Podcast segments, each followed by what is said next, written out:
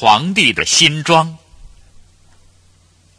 从前有位皇帝，非常喜欢穿好看的新衣服。他把所有的钱都花在做衣服、买衣服上。他一点儿也不关心老百姓。他几乎每一个钟点都要换一套衣服，所以只要有人来找他，回答总是：“皇上在更衣室换衣服。”皇帝在这个大城市里生活的很愉快。有一天，来了两个骗子，他们声称自己是优秀的纺织工人，能织出最美丽的布，而且用这种布做成的衣服，不称职或愚蠢的人都不能看见它。皇帝听说以后，心想：这一定是最精美的衣服了。穿上这种布做成的衣服，我就能发现，在我的王国里有哪些人不称职，哪些人是聪明人，还是傻子。皇帝付了那两个骗子一大笔钱，叫他们马上开始工作。两个骗子装起了两架织机，假装织布，但是他们的梭子上什么也没有。他们要求皇帝给最好的丝和金线，把这些东西全都放进自己的口袋，然后装模作样的在空空的织机上纺织到深夜。有一天，皇帝想知道那两个织工把布织的怎么样了，他派了一个忠心的老部长去，因为这是一个聪明人。善良的老部长来到了两个骗子的房间里，他把眼睛睁得大大的。天哪，我竟然什么也看不到！难道我是一个傻子吗？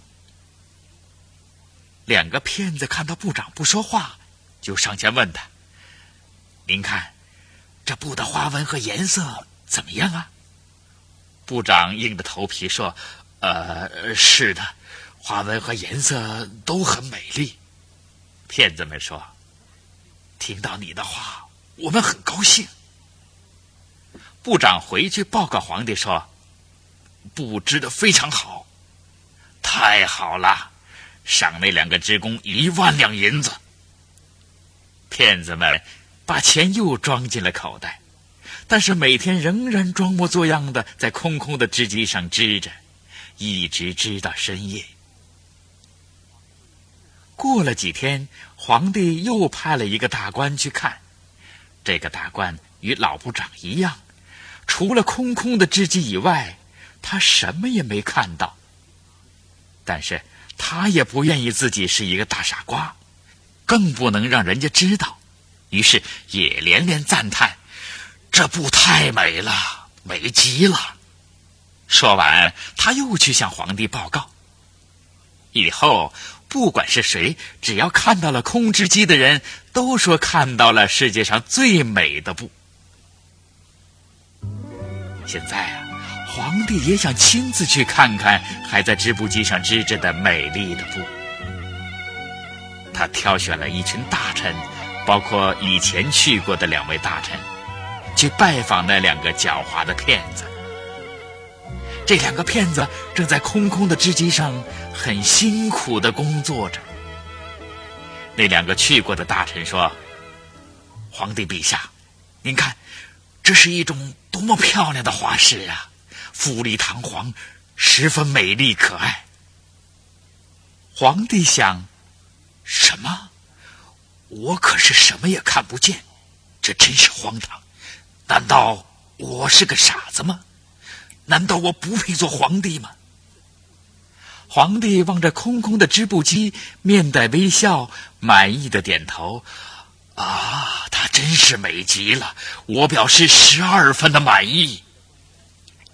跟随皇帝的官员尽管什么也没看见，但是他们也和皇帝一样争先恐后的赞美。啊，这种布真是漂亮极了，皇上。用这种布给您做一套衣服去参加游行大典，那是再好不过的了。皇帝听了这些话，十分高兴，马上封这两个骗子为御聘之师，并给两个人每人一枚骑士勋章。在要举行游行大典的头一天晚上，两个骗子整夜坐着，点了十六支蜡烛，让人们看出他们是多么焦急的想把皇帝的新装做好。他们假装从织机上把衣料取下来，用一把大剪刀在空中剪裁着，用没有穿上线的针缝着。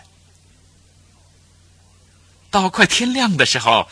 他们终于说：“皇帝的新衣缝好了。”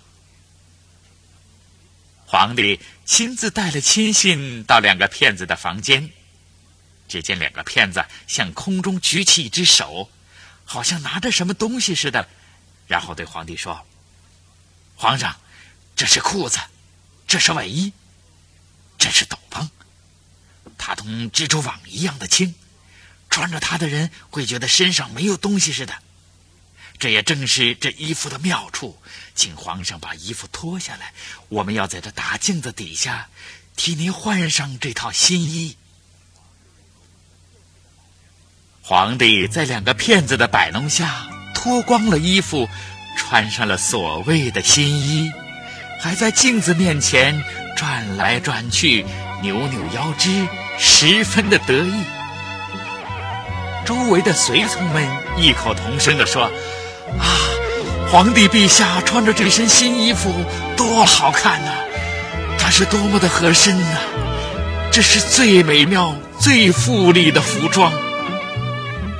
司仪大臣在外面喊：“快把华盖准备好，皇上马上就要准备去游行了。”就这样，皇帝光着身子去游行了。